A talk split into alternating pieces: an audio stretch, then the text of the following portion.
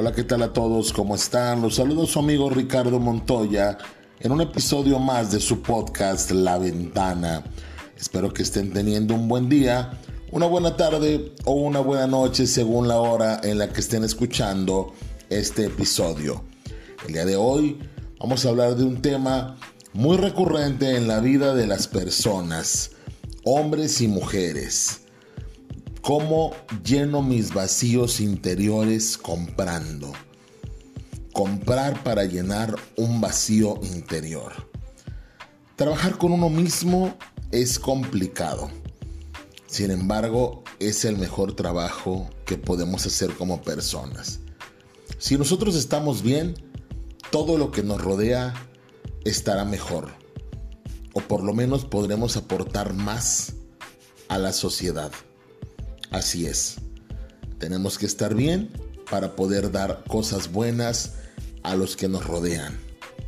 Pero ¿qué pasa si sientes o si tienes esa sensación de que todo pierde sentido?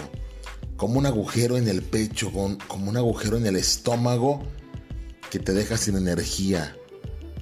O que lo tenías todo y de repente todo ha desaparecido de golpe sin darte cuenta. En ambos casos, está ocurriendo lo que llamaríamos vacío emocional.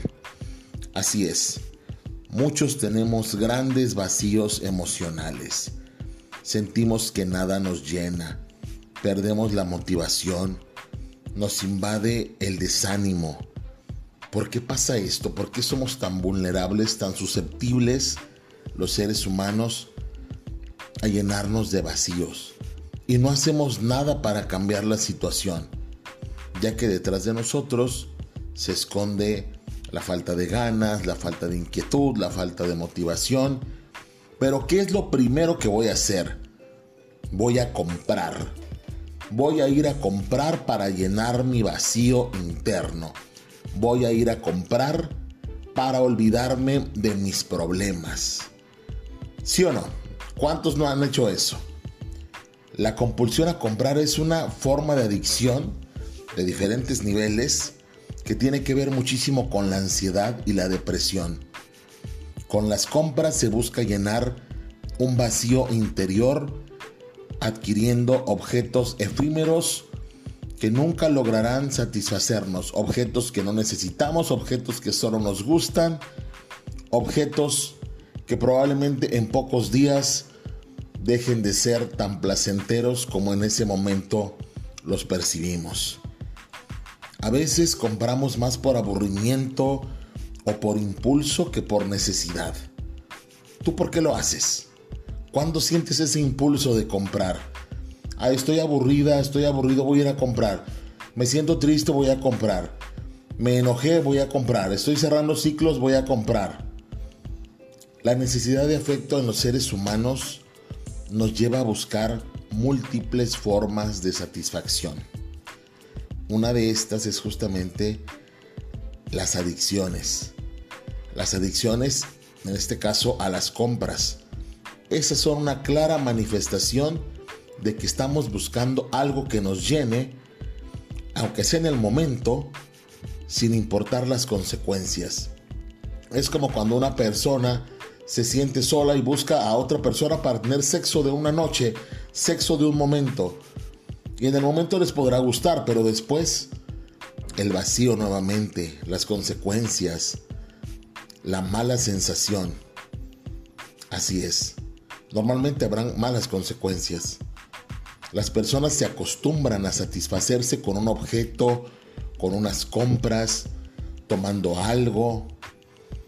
Ajá esos vacíos internos que tratamos de llenar con conductas compulsivas y repetitivas no se van a llenar ni con que nos compremos toda la ropa, todos los perfumes, todos los tenis, todos los pantalones, todos los videojuegos. No pasará, porque todo eso es exterior y el vacío que tenemos está por dentro. Cuando adquirimos ese, bien material, esa cosa, nos sentimos compensados, nos sentimos felices, tenemos algo nuevo, qué divertido. Sin embargo, el problema está cuando hacemos de esto un hábito y caemos en la confusión de creer que las cosas materiales nos dan la felicidad, que las cosas materiales son el motivo de nuestra felicidad, cuando en realidad se están convirtiendo en un sustituto temporal, muy temporal, de la felicidad. A lo mejor tardará uno, dos, tres días, máximo una semana pero volverás a tu estado anterior y querrás algo más, y querrás algo más y más, y repetirás la fórmula. Pero los vacíos no se llenan con cosas. Tenemos que entender eso. ¿Cuántas veces has aliviado tus frustraciones de manera permanente comprando algo? ¿Cuántas veces has evitado una sensación de malestar comprándote algo que a veces ni siquiera necesitabas o que ni querías. Solamente saliste a comprar algo. Y es que así se dice, ay amiga, no estés triste, mejor vamos de compras. Hey, no estés triste, mejor vamos a ver qué onda a la plaza, vamos a, vamos a, a ver qué compramos, a ver qué encontramos. O sea, cuando te sientes mal, te vas de compras. Me voy a dar un capricho. Me siento bien. Y, y es parte de la cultura. Digo, de vez en cuando no es malo, hasta puede ser un poquito sano. El problema surge cuando se vuelve una costumbre, se convierte en un hábito. Compras por costumbre y de manera compulsiva para llenar tus vacíos y gestionar tus emociones. Compras en todo momento. Zapatos, perfumes, blusas, eh, pantalones, eh, videojuegos, ¿qué más? Este, cambias teléfono, diferentes gadgets, no vas a llenar esa sensación de vacío comprando cosas ni baratas ni caras. Cada vez que tienes un problema, cada vez que te aburres, cada vez que hay un momento de tensión, discutes con alguien, terminas con alguien, te compras algo. Aunque sea un helado, una libreta, un lapicero, un cuaderno, cualquier objeto que se te antoje, pero eso te hace sentir mejor. ¿Algún café de alguna famosa cafetería? Es real. La necesidad de afecto en los seres humanos lleva a buscar estas formas de satisfacción. Y así estamos, sin importar las consecuencias, porque también a partir de eso puede venir un endeudamiento que a la larga también generará ansiedad y también depresión. Así ocurre. La conducta de, comprar compulsivamente para llenar vacíos ha sido estudiada ampliamente por especialistas en conductas adictivas. Así es. Algunos de los investigadores, eh, como son la Universidad de Stanford, en, especial la psiquiatra Lorraine Coran, ha publicado diversos trabajos eh, con información destacada, entre las cuales se encuentra que la urgencia por gastar suele estar asociada con niveles elevados de depresión y ansiedad y también con trastornos del control de los impulsos. Así es. Trastornos de la alimentación también. Entonces, con base a lo anterior, se está considerando entonces incluir en el nuevo Manual Diagnóstico y Estadístico de las Enfermedades Mentales las adicciones a comprar, es decir, la compulsión a comprar. Imagínense qué problema tan grave. Señores, hay que volver a la realidad, no nos engañemos. Esa sensación es pasajera. ¿Por qué? Porque nada ha cambiado. Si yo voy y me compro un perfume, si yo voy y me compro un muñeco de colección, si yo voy y me compro algo, nada ha cambiado, no me devuelve lo que perdí, no me devuelve... Bueno, obviamente si lo que perdí fue ese perfume, lo compro y lo recupero. Pero si perdí a un ser amado, si perdí el cariño de alguien, si perdí algo simbólico, algo, algo físico o algo material no me lo va a devolver. ¿O crees que por comprar algo el problema con tu pareja se va a solucionar? ¿Que tu malestar desaparecerá? ¿Crees que por ir a comprar ropa te vas a olvidar de la infidelidad? ¿Crees que por ir a comprar cosas te vas a olvidar de los golpes o, de los malos tratos de tus padres? Las compras de este tipo, señores, son cortinas de humo, son válvulas de escape. ¿Qué? ¿Para qué sirven? Para disimular tu verdadera dificultad, tu verdadero dolor, ese descontrol emocional provocado por la necesidad de llenar tus vacíos internos. No podemos llenar lo interno con cosas externas. No podemos, simplemente no podemos serán momentos efímeros de alegría y ya. Pero ¿qué hay detrás de los vacíos emocionales? ¿Cuáles son las causas? ¿Dudas no resueltas? ¿Qué hubiese pasado si hubiera hecho esto? ¿Qué hubiese pasado si hubiera hecho lo otro? Preguntas sin resolver, arrepentimiento, culpa, sensación de tener muchas cosas pendientes conflictos internos, vivir una vida distinta a la que quiero, a la que deseo, a la que yo pensaba. Obviamente esto te crea sufrimiento, te crea ansiedad, te aleja de ti mismo, te hace sentir como que vivieras una vida que no es tuya, pero te niegas a eso. ¿Por qué? Porque a lo mejor te preocupa la gente, te preocupa el qué dirán, y te la pasas viviendo una vida que no te gusta solamente porque no quieres dar tu brazo a torcer, porque ya dijiste, así es, ¿y qué va a decir la gente si te retractas? ¿Te da pena? Qué tontería poner nuestra felicidad en manos de otras personas. Realmente a las otras personas no les importa eso. Los sentimientos de culpa. Culpa cuando consideramos que hemos fallado a alguien, que hemos fallado o que nos hemos fallado a nosotros mismos por no haber cumplido con mi obligación, por no haber hecho lo suficiente en una situación correcta. Y eso sí nos pasa, porque somos vulnerables y porque a veces pudimos haber hecho más en alguna situación y no lo hicimos. Y el sentimiento de culpa nos invade. Sentimiento de soledad. Cuando no tienes con quién compartir tus emociones, tus problemas, tu vida no comprender lo que te pasa. Cuando no consigues identificar la emoción, qué está pasando, de dónde viene, por qué se me genera esto, no consigo saber qué pasa y eso me crea una sensación extraña. Y eso me genera un vacío porque no sé de dónde viene el problema. Los vacíos emocionales, señores, enmascaran siempre la tristeza, la insatisfacción, las dudas, los miedos y el cansancio. Lo que no sabes identificar, lo que no sabes gestionar.